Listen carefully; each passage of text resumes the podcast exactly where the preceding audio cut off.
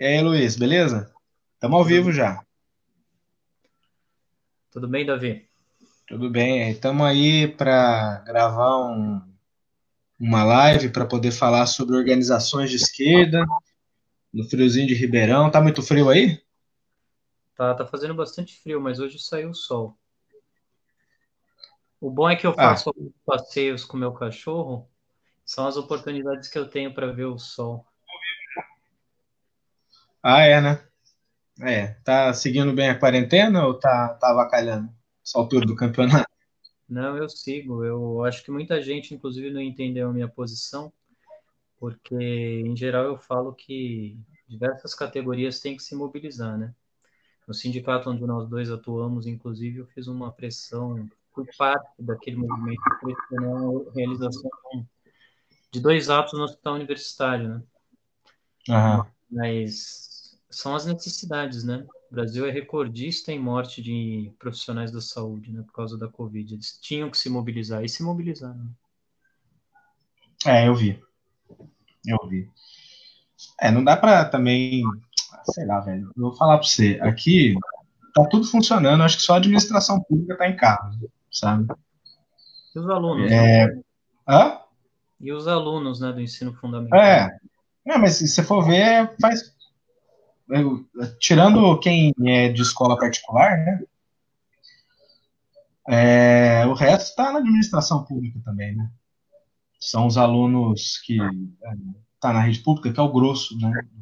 Dos é, alunos. É, eu não sei se você viu hoje a coletiva de imprensa do governo de São Paulo. Não, não tive, não tive esse prazer, não. O que, que rolou lá? Durou cerca de duas horas e meia e quem assiste a coletiva de imprensa não sabe exatamente quais são os protocolos que vão ser adotados, porque aquilo é um comício político, né? Ah, desculpa, deu uma cortada. Aquilo é um verdadeiro comício político. Então você assiste duas horas e 50 minutos de coletiva e não tem ideia de quais vão ser os protocolos que vão ser adotados. É uma série de autoelogios, o governador dizendo que ele é um cientista e, e outras coisas do gênero. Quem? Dória?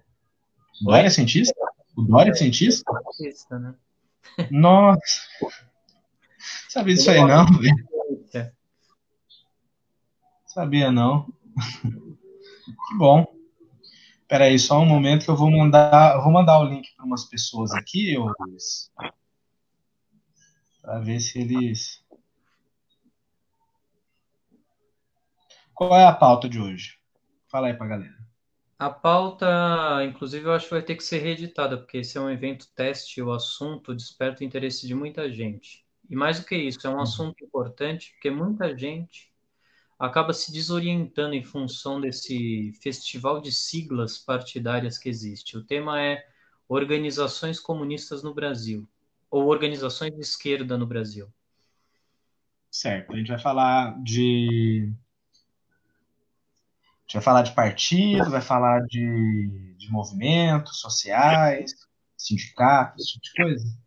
Eu, eu, imagino que a gente deva passar por cima de todos esses assuntos, né? Afinal de contas, o surgimento dos movimentos, o surgimento dos sindicatos tem relação direta com o surgimento dos, dos partidos. Né? Sim, pelo menos de esquerda, né? É, sim. Eu, eu, eu diria como que você... também, né? Mas como o nosso tema é esquerda, e realmente a esquerda responde diretamente às mobilizações populares muito mais do que a direita, eu diria que sim, uhum. é mais as organizações de esquerda. Entendi. Então, bora lá. Bora lá. Deixa a conversa, conversa mole para o meio. Tá, você tinha Deixa... pensado, eu não sei, eu acho que há várias curiosidades em relação ao tema. Eu não sei se você uhum. tinha pensado num ponto de partida específico ou se a gente parte Não. dessas curiosidades eventuais, ou se a gente tenta traçar um histórico. Assim. É, eu acho que traçar um histórico precisaria ter uma análise histórica, né? Assim, materialista histórica mais aprofundada. Né? Eu acho que, assim, linhas gerais que dá para se falar com relação ao surgimento, acho que as primeiras coisas que apareceram no âmbito da esquerda, pode-se dizer assim, de esquerda, foram é, células de trabalhadores parecidas com o sindicato durante é, um, pouco após a Revolução Francesa, né? que elas herdam uma certa tradição das corporações de ofício da, da do, do feudalismo. E essas, essas células de trabalhadores acabaram virando aquilo que ficou conhecido como sindicato, né, que ficou muito famoso assim nos seus primórdios, a atuação de certos grupos como os ludistas. Né? Os ludistas eles eles tinham uma forma de organizar as demandas dele de, de um jeito peculiar, né? É, o pessoal é, faziam reivindicações contra a propriedade privada, não contra quem detinha, contra a propriedade, desculpa, mas contra os meios de produção. Acho que eles se sentiam mais ameaçados pelo avanço do meio de produção que ah, é, barateava o custo de, da mão de obra, né? Do que pela concorrência é, de classe ou intraclasse. Aí depois disso a gente teve um, um avanço da, do sindicato, da organização, em, em termos de, de, de, estratégia de luta e tudo mais, né? veio o sindicato, depois ah, surgiram os, os socialistas utópicos, né? Com, acho que os socialistas utópicos, se não me engano, eles surgem mais ou menos na esteira das revoluções de 1820, errado? É, não, assim, cronologicamente sim. Mas você me deu agora uma dimensão do, do quão árdua é a tarefa de descrever a gênese das organizações. É, não, é difícil, cara, é difícil. É claro, você traçou aí uma, um paralelo, que é um paralelo importante, se bem entendi. É claro que a existência dos partidos e dos movimentos populares e sociais em geral está ligada também à transição do feudalismo para o capitalismo. Tá ligado? Oi, pai. Meu pai está assistindo. Olá. Tá ligada é, ao desenvolvimento dessas duas revoluções que foram determinantes nos processos políticos que se, se seguiram, né? As duas revoluções inglesas, da década de 40, do século 19 da década de 80, e a Revolução Francesa de 1789 sem dúvida, o histórico de todas as organizações está ligado diretamente a esse movimento ascendente de transição do feudalismo para organizações políticas que previam, inclusive, a pluralidade partidária. Agora, assim, se for traçar um histórico de qual é a gênese dos movimentos de esquerda, dos movimentos populares que têm ligação aos operários das primeiras fábricas da Bélgica, das primeiras fábricas inglesas, então aí a gente vai ter que se reportar à Revolução Inglesa. São os Levelers, provavelmente os Diggers, que na verdade são ah, movimentos de ação religiosa, né? Uhum. Mas que eram profundamente democráticos, pelo menos do ponto de vista programático. E se a gente for fazer. Outro dia eu estava vendo uma palestra do José Paulo Neto, que é um professor marxista que deu aula durante muitos anos na UFRJ. Tá metido com o stalinismo, Luiz Felipe? Tu achava que tu era trotskista? Não, eu não sou trotskista, mas não, desculpa, não, eu vejo tudo, né? Eu não entendi a pergunta que você fez. Eu falei, tu tá, metido, tu tá metido com stalinista? Eu achei que tu era trotskista.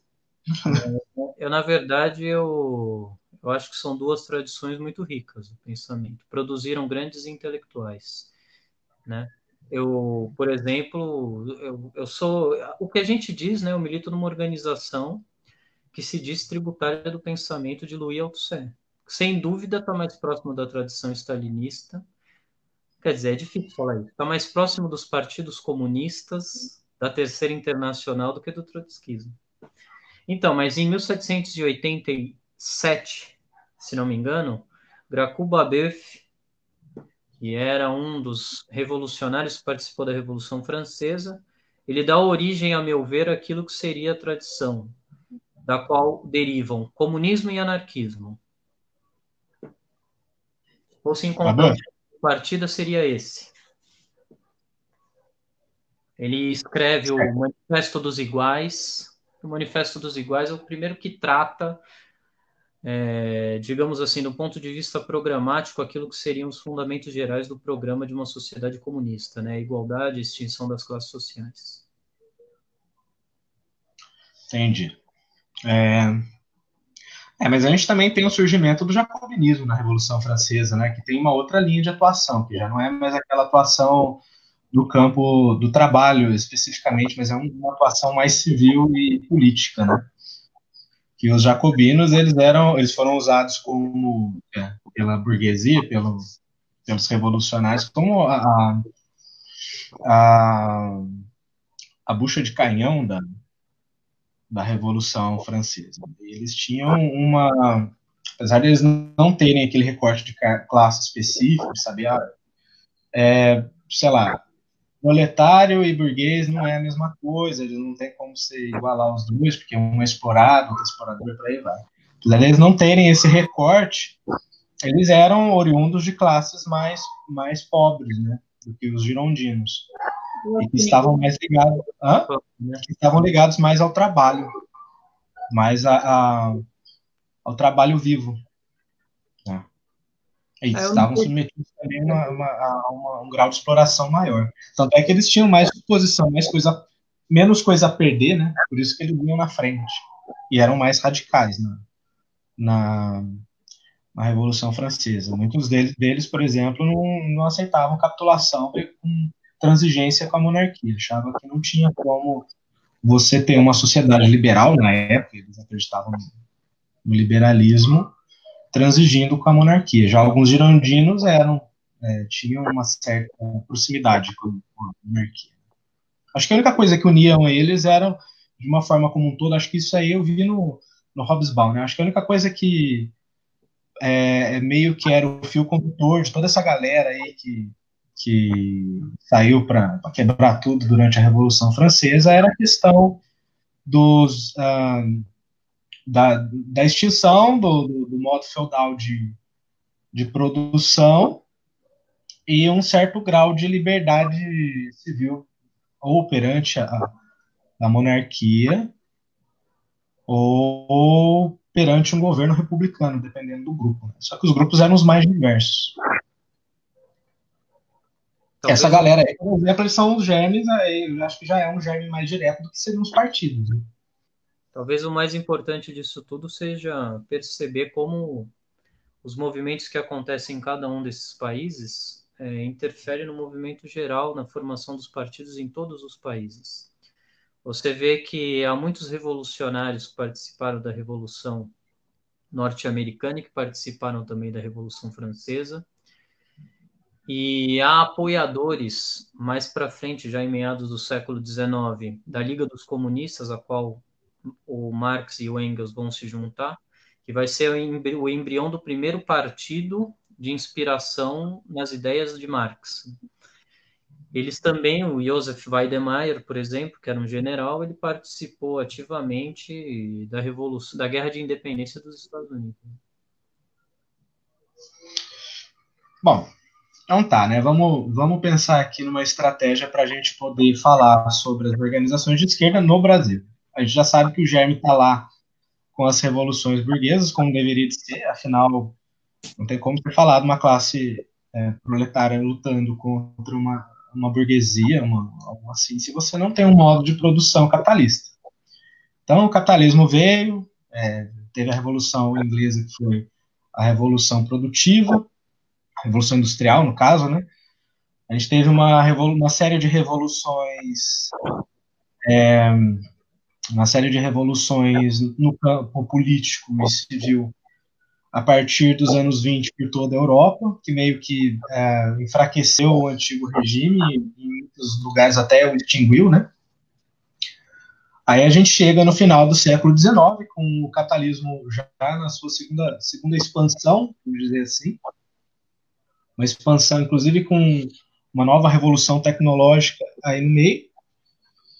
E isso é, vai, vai ter reflexos, reflexos aqui no Brasil. Acho que as primeiras, pelo que eu tenho, tenho lembrança, acho que os primeiros caras que a gente pode chamar de esquerda aqui no Brasil, acho que durante o Império não teve nada muito assim. Na verdade, você tinha uma direita conservadora que fazia medidas mais liberais e uma direita liberal que fazia medidas mais conservadoras, uma coisa meio, meio estranha, até porque a, o Brasil ainda estava numa num modo de produção escravagista, né? É, então não tinha participação da massa nem, nem condições para se organizar de maneira é, capilar na sociedade, vamos dizer assim. Não existia ainda propriamente o proletariado, né? Não, exatamente. Não, era, era trabalho escravo. No século XIX existem revoltas escravas, revoltas de tapuias, tem a cabanagem, né, na província do Pará. Tem movimentos importantes, eles mereceriam várias considerações. Tem uma divisão entre militares progressistas e militares monarquistas, né? Mas realmente. É uma força, inclusive, depois da Guerra do Paraguai e tudo mais, e tem a ver com a, a formação de uma certa de um, de um certo grupo específico que vem a, a conformar um proletariado mais empobrecido na, nas capitais, esse grupo de, de exército, porque muitos deles é, são formados de ex-escravos que conseguiram a alforria para poder lutar na, tanto na Guerra do, do, das Duas Rosas, na Guerra do Paraguai, por aí vai. Guerras imperialistas, de cunho imperialista por parte do, do Brasil. E, de, inclusive, o primeiro núcleo de favela, tem muita gente que fala que o primeiro núcleo de favela surgiu é, perto lá do começo, da, depois da, da, da, da Lei Áurea e tudo mais, mas o primeiro núcleo de favela aconteceu depois da Guerra do Paraguai, né? Que essa galera que foi lutar lá eles tinham como contrapartida a, alforria e a promessa de uma moradia digna e, é, e condições para começar a vida, né? Como, como trabalhador assalariado nas capitais. E isso não aconteceu. Então eles foram morar na periferia de, do Rio de Janeiro, principalmente, e, e lá começaram a formar os primeiros núcleos de, de, de trabalhadores é, é, ex-escravos libertos, né, que já não conseguia se integrar com a, a sociedade carioca da época. Então, tem uma certa ligação entre os essas. Militares, os militares tiveram muita importância política, não só no Brasil, eles têm até hoje, né? mas especialmente na América Latina, na virada do século XIX para o século XX, você vê que a República aqui foi instaurada sob a liderança do Marechal Hermes da Fonseca. O Floriano Peixoto depois vai inaugurar uma série de. É... Marechal Deodoro. Oi? Deodoro, é, Deodoro. Hermes é o neto. Hermes é o neto, é em 1912. É o doido. Pode ser. Eu... Começa com a tradição de presidente militar doido. Sim, é Bolsonaro. Sim, tem razão. Floriano Peixoto depois vai inaugurar uma série de. Tem... Ele vai inaugurar aquilo que se poderia chamar com a tendência golpista do Exército. Né? Ele tenta organizar uma série de golpes de Estado. E aí também estão a gênese de todos os movimentos que depois desembocariam na greve geral de 1917, na fundação, inclusive, do Partido Comunista das tendências trotskistas, as primeiras organizações trotskistas no Brasil. Tem um capitão que participa da revolta da vacina em 1904, que era, na verdade, uma, uma ação de despejo coletivo de favelados que moravam no centro do Rio de Janeiro e nas regiões nobres da cidade. E essa ação de despejo, liderada pelo Rodrigues Alves, então presidente da República, pelo Oswaldo Cruz, que era, a gente estava falando do Dória antes de começar a transmissão, né? Ele era o, a escora, digamos assim, científica para uma ação política de é, hoje, hoje em dia o pessoal usa o termo em inglês, né, gentrification, né, de transformação de uma área é, popular em uma área da elite carioca, né. E daí surge, por exemplo, o Pessoa, o Capitão Pessoa, que depois vai se juntar ao Partido Comunista Brasileiro e ao Grupo Comunista Lenine, que é a primeira organização trotskista do Brasil, surgido em julho de 1927, se não me engano. E eles estavam envolvidos na revolta da vacina, ou seja, eles estavam respondendo a essa polarização que começou a existir na virada do século XIX e século XX entre dois setores da burguesia dominante, antigos monarcas é, militares que apoiavam uma emergente burguesia que comercializava produtos e bens primários, especialmente no Sudeste, começa a ter força política. Tem, por exemplo, aí expoentes importantes que são conhecidos até hoje, né? Que mostra também uma linha de continuidade dessa burguesia, como a família Mesquita, proprietária do grupo O Estado de São Paulo, um, uma das famílias, a principal família responsável pela fundação da Universidade de São Paulo, depois que essa família e outras tantas da burguesia paulista foram derrotadas na Revolução Constitucionalista de 32, mas toda vez que eu fizer essa digressão vai ficar difícil. Vamos nos ater a esse ponto. Há grupos militares disputando o poder. Eles são o elemento progressista da sociedade naquele momento. Eles querem fazer a revolução que já havia sido feita na Europa e que o Brasil ainda não tinha incorporado que era a revolução política burguesa, era a garantia de direitos políticos. E os elementos esquerdistas, operários, proletários, os sindicalistas dessa época, aqueles que defendem as condições de vida dos ex-escravos que se tornaram livres, do operário fabril que começava a surgir, eles vão montar uma ala esquerda que é avessa tanto à monarquia, à restauração monárquica, quanto avessa a, a, essa, a esse grupo militar. A gente vai ter muito.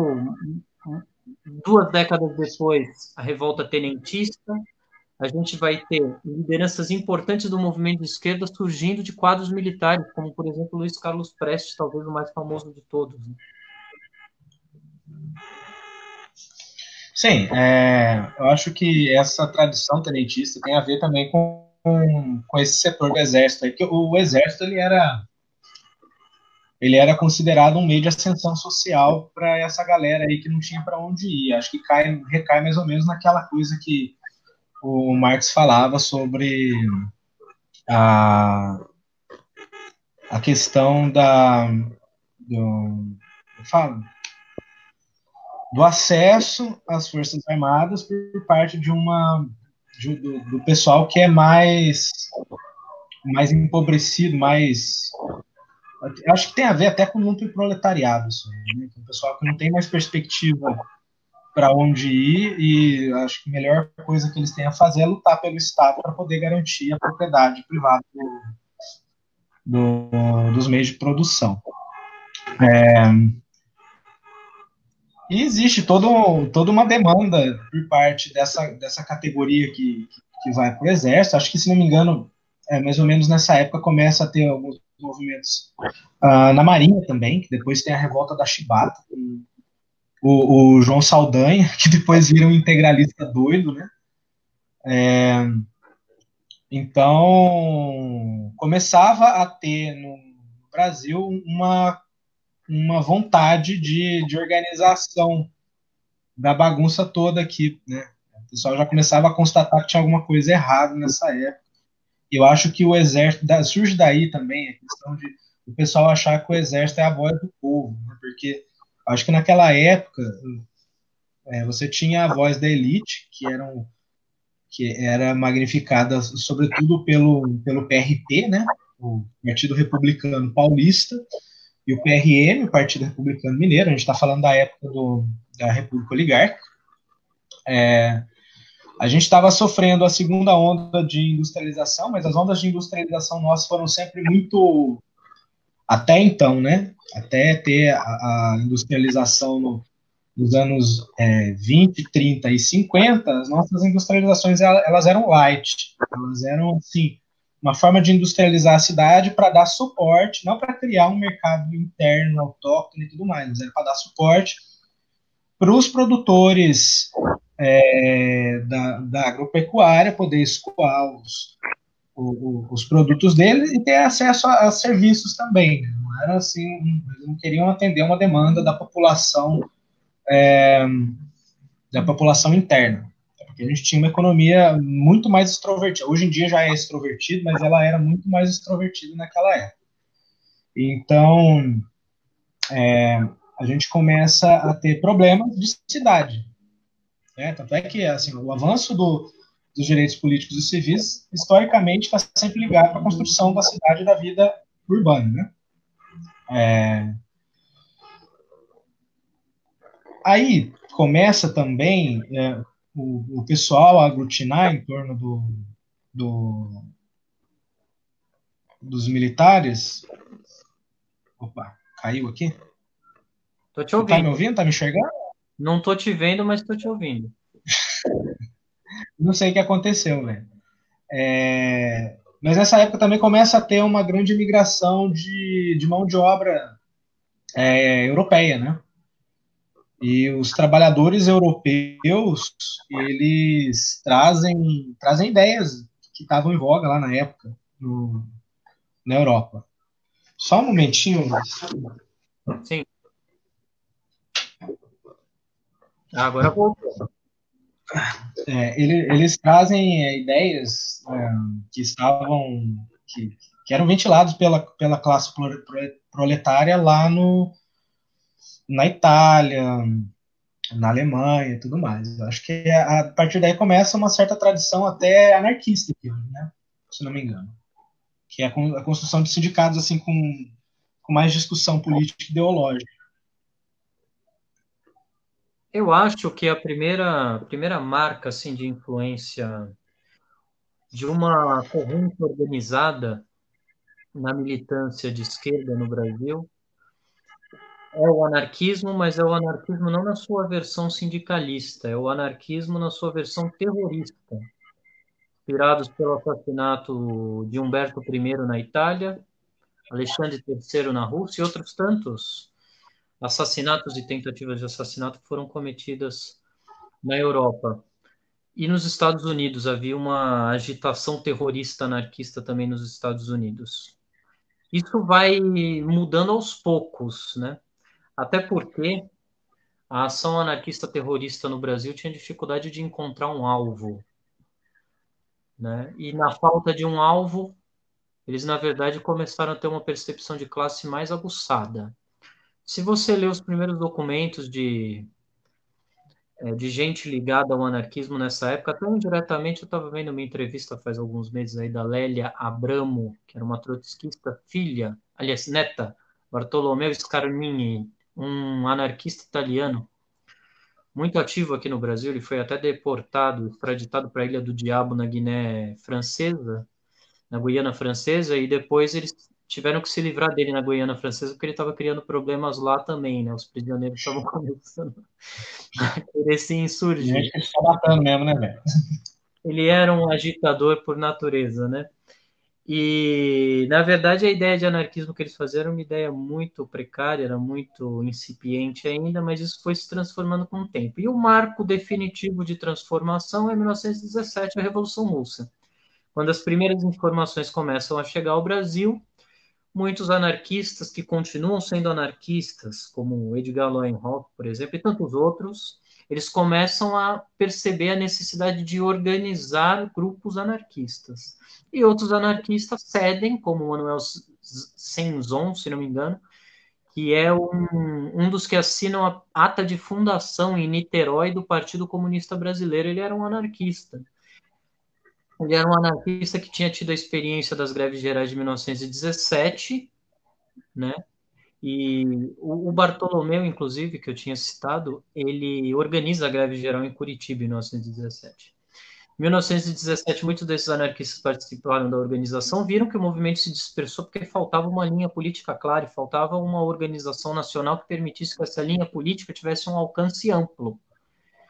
E os jornais anarquistas tinham uma penetração muito pequena, tinham uma penetração que era praticamente restrita ao sudeste do país, especialmente ao Rio de Janeiro e São Paulo, Campinas, alguns polos aqui no, na região sudeste, e eles achavam que era preciso estender, expandir isso. E foi nessa tentativa de expansão que muitos anarquistas também se incorporaram ao Partido Comunista Brasileiro, participaram da fundação do Partido Comunista Brasileiro, e alguns deles deixaram simplesmente de ser anarquistas. Certo. É mais ou menos nessa época também que a gente tem a primeira greve que a gente considera a greve geral, né? Em São Paulo. Em São Paulo, que é, acho que é uma greve importante para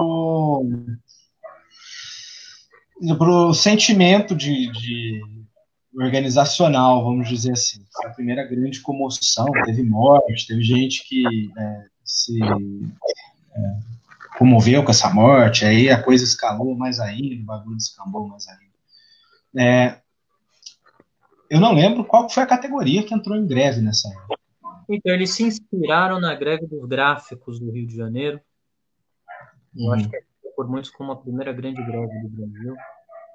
Mas já havia, já havia tido greves até no século XIX. Eram greves dessas categorias importantes, fundamentais economicamente. Né? Os gráficos e os linotipistas eram fundamentais para a garantia da estabilidade do regime. Né? Imagine a importância de um jornal numa época em que não tínhamos nem televisão nem celular. Sim. É... Bom, aí a partir daí a gente entra nos anos 20 com o recrudescimento do tenentismo. Tem a coluna Prestes, né?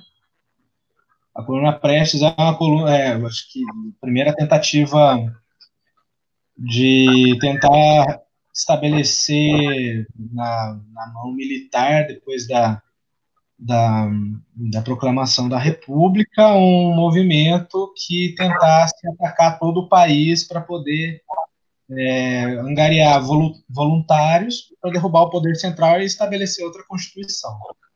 Ela tinha um cunho liberal, ela era uma, um, um movimento tipicamente liberal e foi liderado por Luiz Carlos Prestes, o cara que, soube, que viveu 100 anos, né? Que, se não me engano, é de 1923, né? A coluna pré, 21, 23. E, e o cara continuou aí na, na, na, luta política até 1989. Né? Então, ele combateu tanto a. Eu não pode falar que ele combateu a ditadura militar a partir de 64, porque o cara se exilou, né? Ele mas é, ele. Tudo, né? Hã? Mas é, mas ele combateu a, a ditadura getulista e viveu a ditadura militar, sofreu consequências da ditadura militar e tentou organizar o partido, viu que não ia dar em nada e largou mão. Mas aí ele faz essa essa briga aí com é, esparsa, né, devido ao a um aparato meio fragmentado da, de repressão da, da República, né, porque a República ela era muito descentralizada na época, ela levava em consideração o modelo norte-americano, então, muito do, da segurança interna era bancado pelo, pelos estados, né? E, e tinha alguns estados assim que não tinha um, uma, umas forças armadas tão, tão bem organizadas quanto estados quanto como São Paulo, Rio de Janeiro, né? Esses esses polos econômicos mais fortes. É, ele rodou o país inteiro, eu acho que foi aí que ele começou a ler sobre o comunismo, né? Não, ah, não conheci. Só, é, só... Ele... Não, só para só nesse ponto. É, é, realmente, ele não era nem o líder original da, da coluna, né? E assim, havia liderança importante, Joaquim Távora, eu não, não vou entrar nesse nesse arranhado de nomes porque é difícil mas ele vai para a Bolívia depois que a comuna termina. É na Bolívia que ele tem contato com dirigentes comunistas e é apresentado as obras de, de Marx e Lenin. E depois, na Argentina, ele entra em contato, agora por iniciativa própria dele, com outras lideranças políticas locais, né? e adere ao marxismo. E só ele, né? A coluna uhum. não aderiu. É a coluna desmantelou, né? Não sobrou muita coisa. Inclusive, muitos, muitos membros da coluna, eles, é, a maioria que continua engajado na luta armada, ou pelo menos na, na, na, luta conspiracionista, depois ia aderir não ao Partido Comunista Brasileiro, do Brasil, mas ao movimento integralista.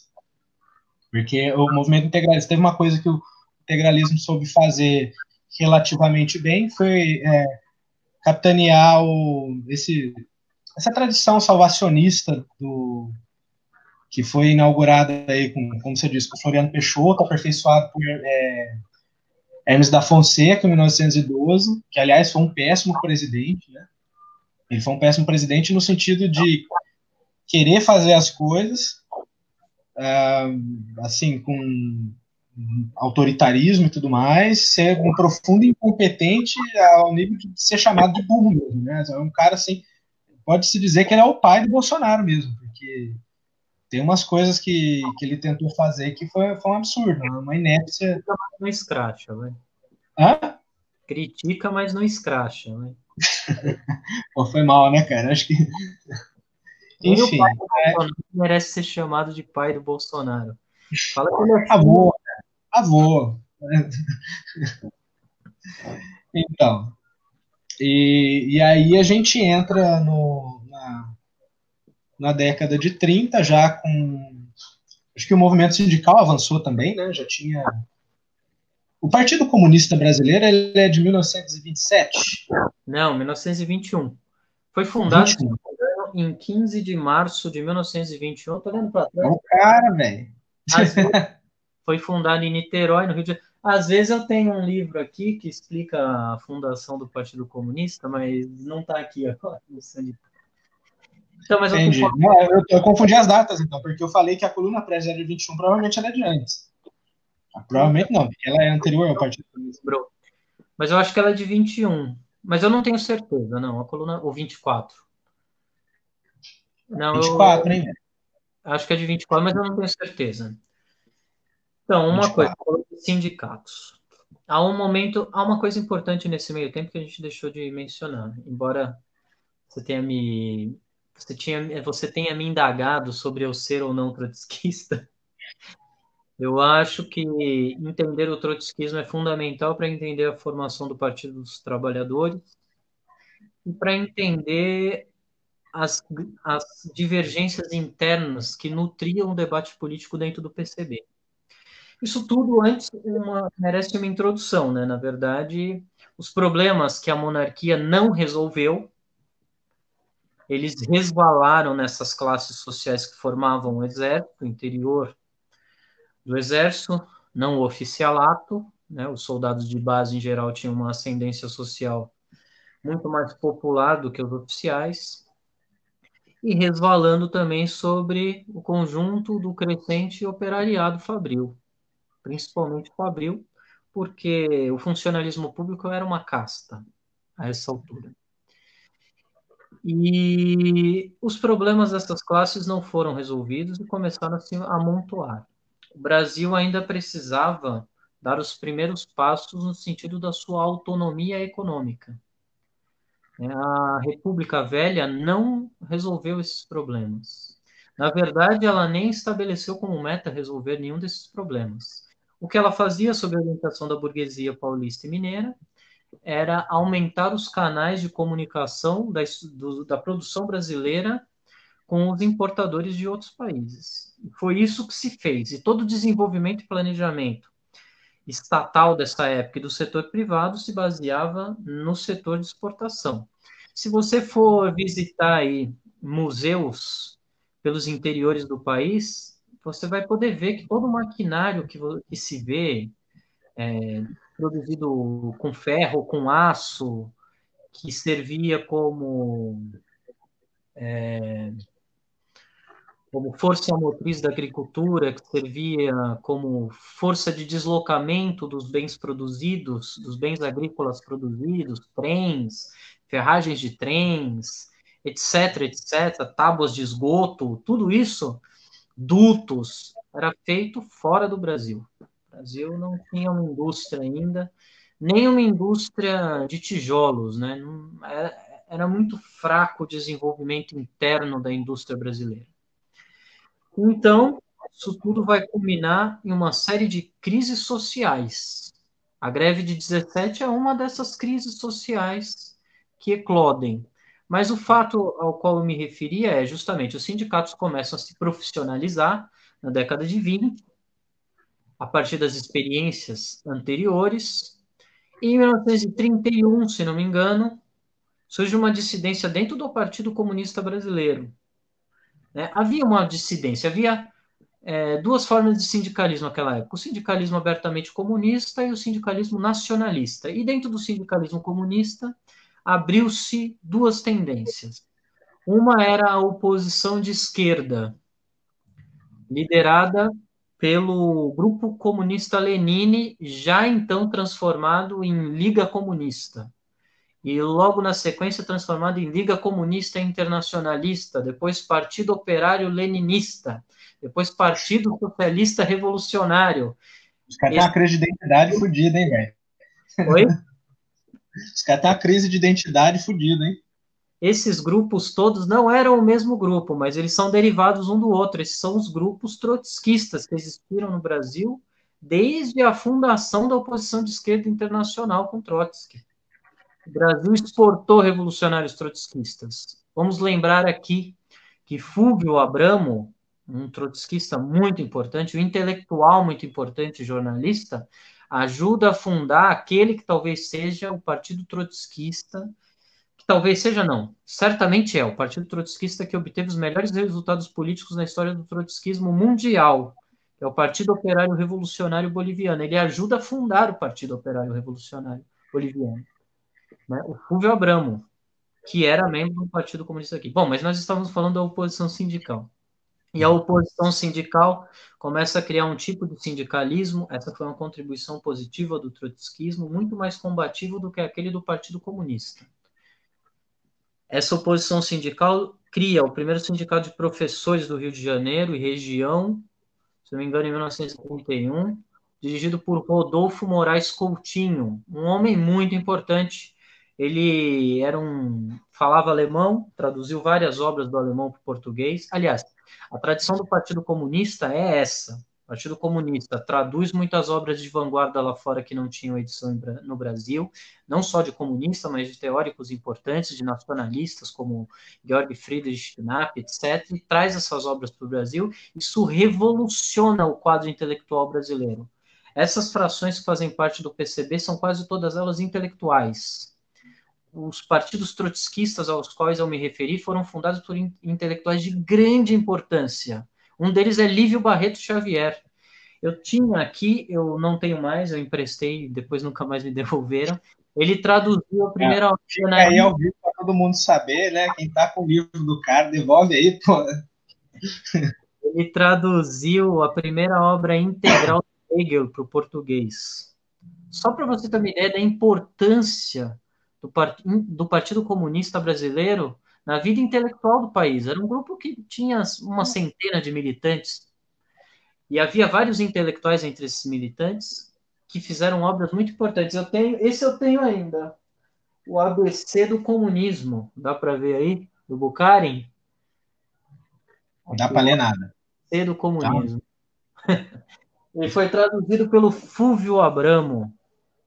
Então, Livro Xavier Mário Xavier Andrade Pedrosa, fundador da Liga Comunista Internacionalista, são figuras intelectuais importantes que revolucionam o modo como os sindicatos fazem política. E eles começam a jogar um papel crescentemente mais importante, e isso também faz com que os nacionalistas deem um golpe de força. Em 1930, substituam a República do Café por Leite por um governo de forte caráter militar, que é o governo Getúlio Vargas. Sim, a gente entra na fase do sindicalismo corporativista, daí, né? bancado pelo, pelo Estado. Mas, é, Luiz, é, eu acho que essa solução de você cooptar o sindicato pelo Estado não é uma, uma, um privilégio brasileiro, né? É, na verdade, a gente exportou esse modelo, primeiramente, do, da Itália que inclusive tinha como líder máximo um ex-sindicalista, que é Benito Mussolini. Ex então, não. essa. Ex não, ele continuou. O sindicalismo é muito importante no fascismo, o sindicalismo corporativo. Não, é claro, é, eu falo ex porque, porra, né, velho? Sei lá, velho. O cara é o pelego mor da história. é complicado, né, velho? Mas. É... Mas essa solução, inclusive, de você regular a, as relações de trabalho que começam no Brasil a partir do, do, do getulismo, ela tem uma forte inspiração do fascismo italiano. Muito embora o pessoal goste de falar que a CLT é um produto do fascismo italiano e tudo mais, eu acho que isso é um, um da carta de lavoura, isso é um reducionismo meio meio tosco, porque a, a, carta de lavoura ela tinha muito, ela era muito menos garantista do que a CLT do, do, do Vargas, né? Mas a CLT do Vargas também, ela foi editada com o mesmo propósito. Acho que ela era um pouco mais garantista porque os conflitos sociais aqui eram mais explosivos, talvez. Né? Ou porque o Estado tinha menos, menos controle social do que na Itália, que já tinha um Estado mais centralizado. Né? É importante. É, a coluna Prestes, ela, a gente estava falando dela anteriormente, ela foi muito importante para poder mudar o sentimento no, no, parlamento com relação à distribuição de competências.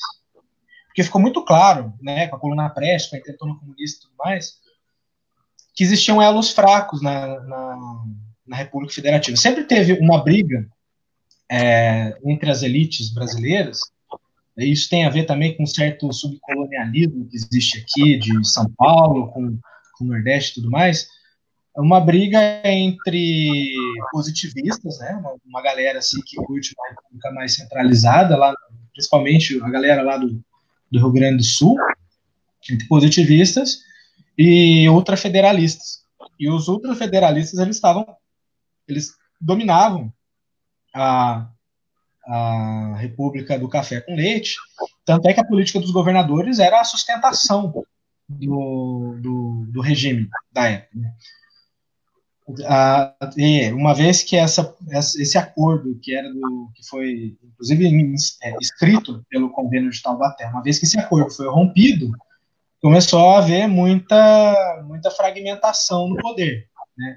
E paralelamente a isso, a gente tem movimentos importantes que é, demonstram essas, essas fraturas no, no Estado brasileiro, que acabaram dando munição para a galera que queria centralizar o poder. Aí, quando chega a Revolução de 30, eles não só centralizam o poder, como eles extinguem a federação, como uma forma, pra, uma forma de, de controlar o território brasileiro como um todo.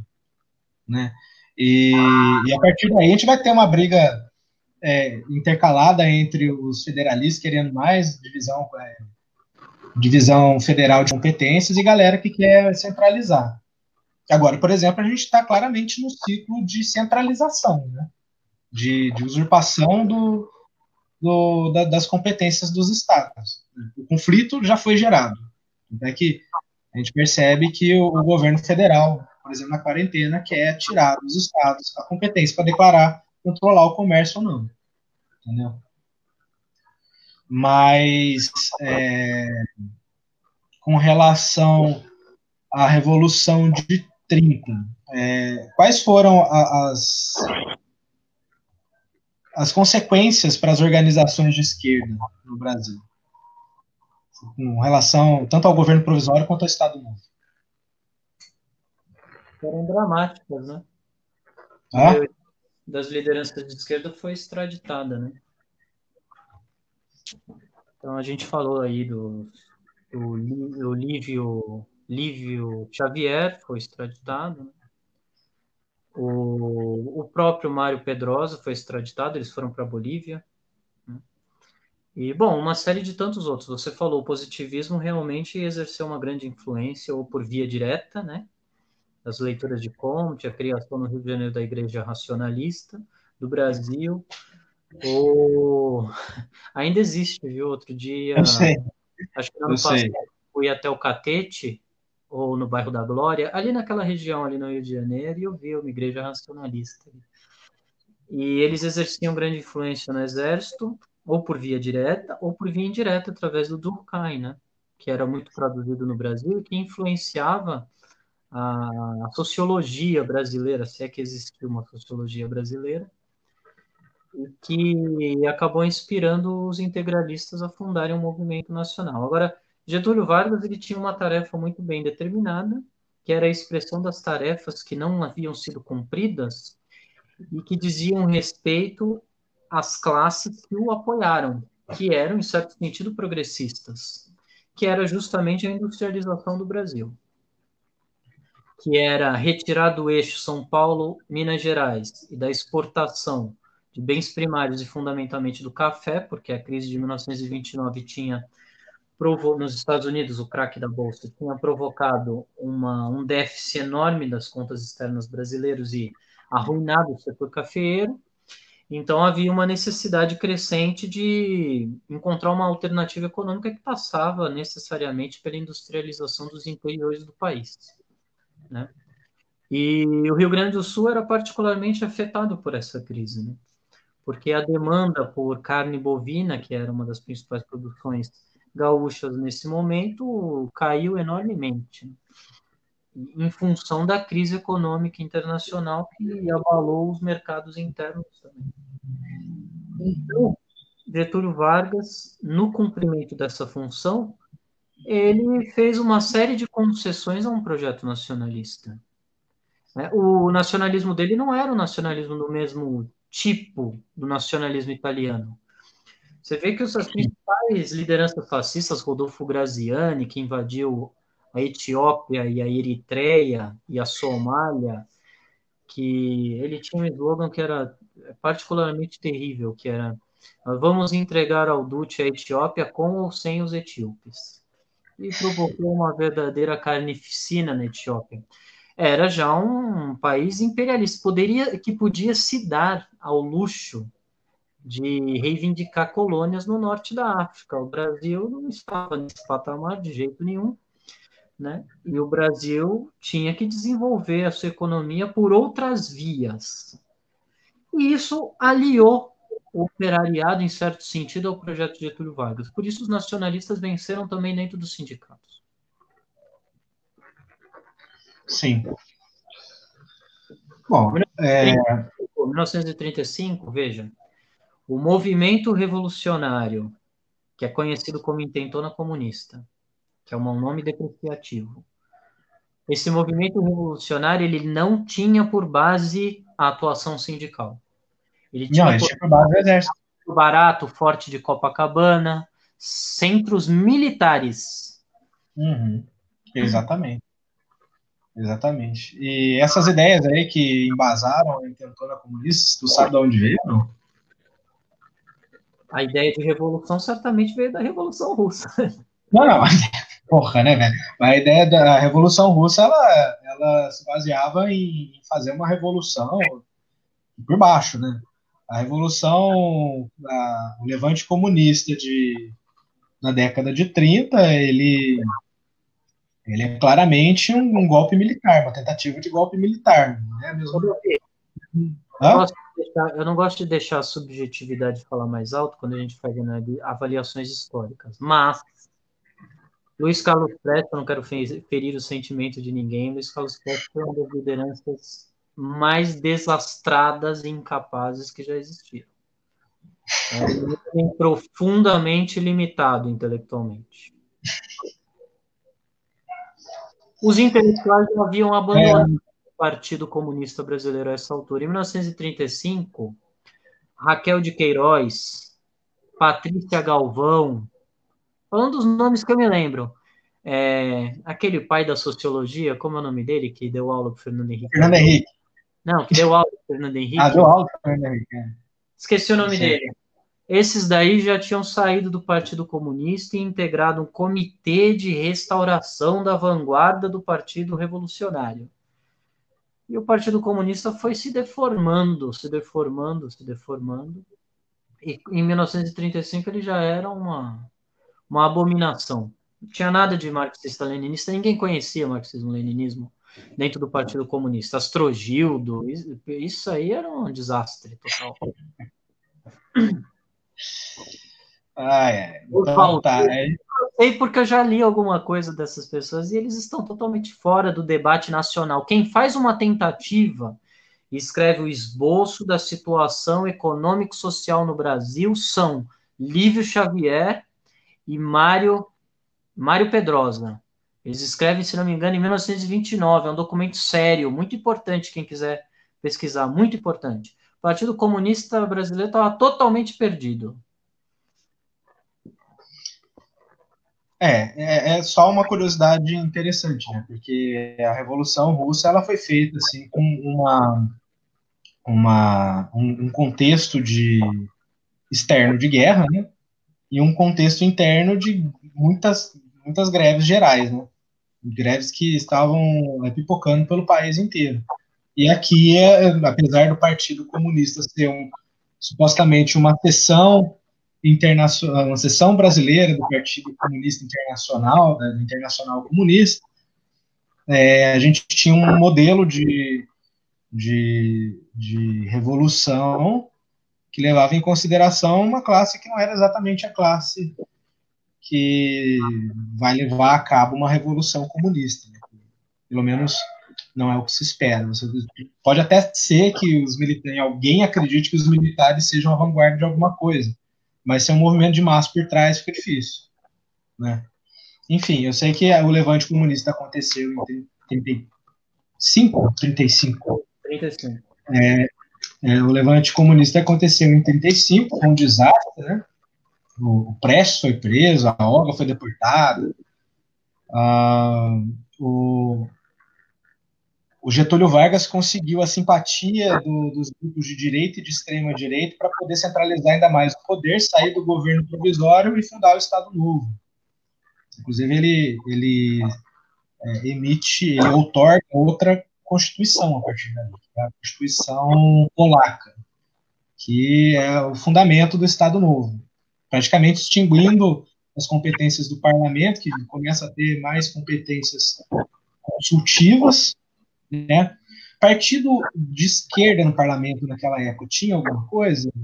Só fazer um, só fazer um, um comentário. Polir revolução sem povo não funciona. A gente está falando da intentona comunista, falamos dos atentados terroristas anarquistas no início do século e na Europa. E tem um outro exemplo que é ótimo, embora a gente vá dar um salto aí no tempo. Em 1978, assassinato de Aldo Moro na Itália, pelas Brigadas Vermelhas. Isso foi um atentado terrorista que destruiu as organizações de esquerda na Itália, destruiu as organizações de esquerda. Eu sou ah, radicalmente... na, na, na Rússia. Mas SR mesmo na Rússia, tipo, fragmentou inúmeras vezes o, o, os movimentos revolucionários, até que, a partir de 1905, eles decidem depois da, do Domingo Sangrento, mas eles decidem abandonar paulatinamente o, a, o conspiracionismo. Acho que, aliás, se você for voltar para 1820, já com as sociedades carbonárias, o pessoal tentava fazer uma revolução só de vanguarda, a coisa não funcionava. Em 1820 foi um refluxo fodido para as revoluções burguesas. Apesar de ter tido um certo avanço ali, sei lá, na Espanha, depois que, que a Santa Aliança começou a, a intervir nesses lugares, em menos de seis meses já tinham derrubado tudo. Entendeu? Porque você não tem povo por trás. É uma tomada de poder. Né? Uma tomada de poder. Esse tipo de tomada de poder só funciona quando é para você defender o que já está estabelecido. Por isso que um golpe militar de 64 deu certo para eles, né? Agora, o outro lado, o outro extremo dessa, dessa moeda aí, são as frentes amplas. Quer dizer, bom, são igualmente, é, como se diz, aí, aí é como se você não esperasse nem a, a direita agir para liquidar o movimento comunista, para você liquidar o movimento comunista por dentro, né? Então, nós tivemos na Itália depois o Enrico Berlinguer, Berlinguer Acho que é isso. Ele fazendo o PCI entrar numa série de acordos com a democracia cristã até o Partido Comunista Italiano virar o que é hoje, o Democracia lá, né? Sei lá, Democratas, sei lá, esse partido horrível aí do Mario Renzi, Matteo Renzi, que foi presidente da, foi primeiro-ministro da Itália. E aqui a gente teve a fundação do PT. Quer dizer, a gente teve muito mais coisas do que isso. O PCB aqui já tinha se degenerado a tal ponto quando da fundação do, da CUT, do PT, o PCB está à direita de todos esses movimentos e está aí reivindicando uma aliança com os nacionalistas. Tem uma, uma coisa emblemática para você ver como é difícil fazer um juízo da esquerda partindo apenas dessa é, suposta grande diferença que há entre trotskistas e stalinistas. Um intelectual importante que eu admiro muito, chamado José Chazin, foi professor da Universidade Federal de Minas Gerais. É, às vésperas da eleição de 1989, ele ainda apoiava o Brizola. Quer dizer, ou seja, não havia nenhuma perspectiva mais de revolução. Para os marxistas, marxista sério, José Chazinho é um marxista sério. É, é, se for entrar assim, na discussão de, de, frente ampla e, e, frente popular, isso aí acho que renderia um episódio só para isso, para falar disso aí, porque é, também tem um, uma história muito grande. Que quando a gente falou de, de, de Revolução Francesa, falou dos jacobinos, acho que a treta já começa aí. Os caras fizeram a Revolução Francesa com uma frente ampla, entendeu? E na frente ampla você põe os pobres para morrer na frente, depois que a coisa acaba, quem vai, quem vai negociar é a burguesia progressista. Entendeu? Então, mas é foda. É, aliás, é uma coisa até curiosa os stalinistas defenderem a, a, a, frente ampla e os trotskistas a frente a frente a frente popular, né? Eu, mas enfim, a gente parou, a gente parou no Estado Novo. A gente parou na, no Marco Histórico. deixa eu fazer uma proposta para você. Eu acho que a gente está hum. avançando no tempo. Como isso é um programa piloto, hum. eu acho que a gente pode fazer um encerramento e retomar mais ou menos desse ponto. A gente chegou em 1945, cara. Hã? Assim, sabe por quê? Porque eu estou pensando no seguinte: se a gente for levar adiante depois de 45, a uhum. gente vai ter que fazer uma avaliação de uma série de organizações que é justamente esse o marco. Aí começam a surgir realmente as fraturas mais relevantes e que têm ramificações até hoje no movimento internacional e também na política nacional. Né? Então eu acho que vai ser difícil, né? E eu acho que aí a gente vai tentar chegar no que é mais interessante, eu acho, para o uhum. público uhum. geral, que é falar sobre as organizações que existem hoje. Falar qual é o histórico dessas organizações, qual é o programa que uniu essas organizações no passado. Sim. Não, eu concordo com a proposta. Concordo. Tem mais alguma coisa para falar antes do final da Segunda Guerra? É, não, uma última coisa. Assim, essas diferenças que há dentro da esquerda, elas respondem especialmente no Brasil. Em outros países não acontece assim de maneira tão flagrante. É, a formação das classes sociais aqui no país.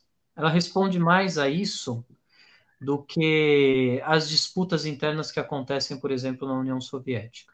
Elas respondem também a isso, mas elas respondem mais à tentativa dos trabalhadores de entenderem como funciona a economia nacional de experimentarem caminhos que poderiam levar ao desenvolvimento econômico do país com o menor custo humano possível.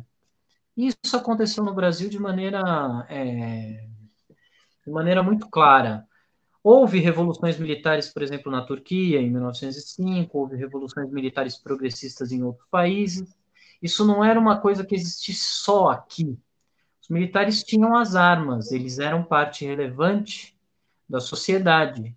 Eles reuniam as condições necessárias para promover reformas sociais que melhorassem, em primeiro lugar, a vida deles mesmos, em segundo, daqueles que os, se, os cercavam.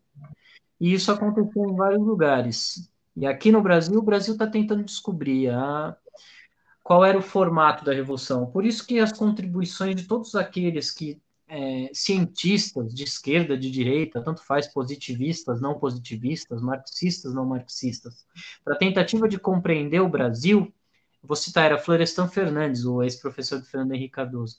Ele faz contribuições, por exemplo, Florestan Fernandes, que são muito importantes para o desenvolvimento de uma consciência nacional e, por conseguinte, de uma consciência revolucionária também. Eu digo isso como toque final, porque a gente tem que se lembrar sempre que a ciência não se desenvolve apenas num plano ideológico, num espectro ideológico, não.